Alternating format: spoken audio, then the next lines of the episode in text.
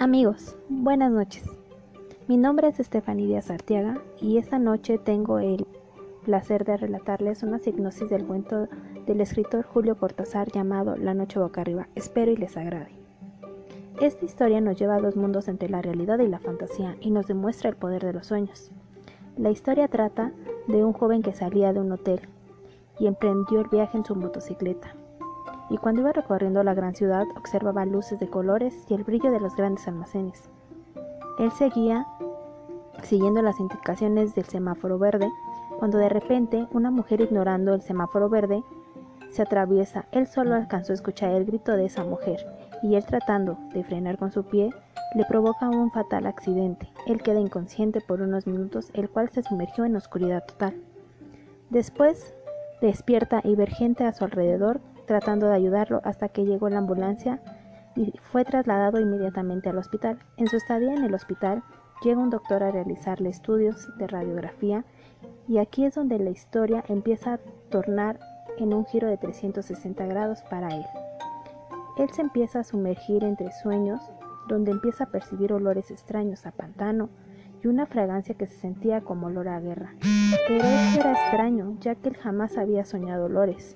Por extraño que pareciera, el joven tenía, tenía miedo y temor, ya que él pertenecía a una tribu llamada los Motecas, y era perseguido por los aztecas, que era la tribu rival, y él lo único que buscaba era esconderse entre la selva, con miedo, pero de repente el miedo se desvaneció. ¿Y qué sucedió? Despertó de aquel sueño.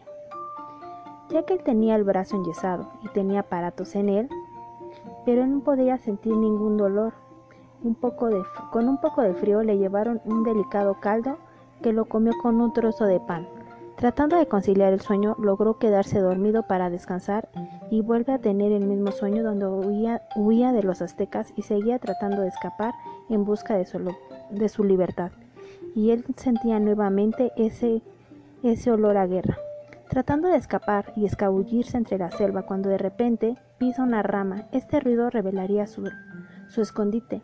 Empieza a percibir luces que se acercaban hacia él, lo habían descubierto, y todo se nubló hasta que despertó nuevamente en el hospital. Su compañero de cuarto le comentó que todo estaría bien, que no, tuviera miedo, que solo era un poco de fiebre, pero si tomaba un poco de agua de su mesita de noche, cesaría la fiebre. Pero antes de que él pudiera dar un trago de agua, se quedó nuevamente dormido, y se encontraba nuevamente en la continuación del sueño, pero esta vez había sido capturado y se encontraba amarrado en una plancha de piedra.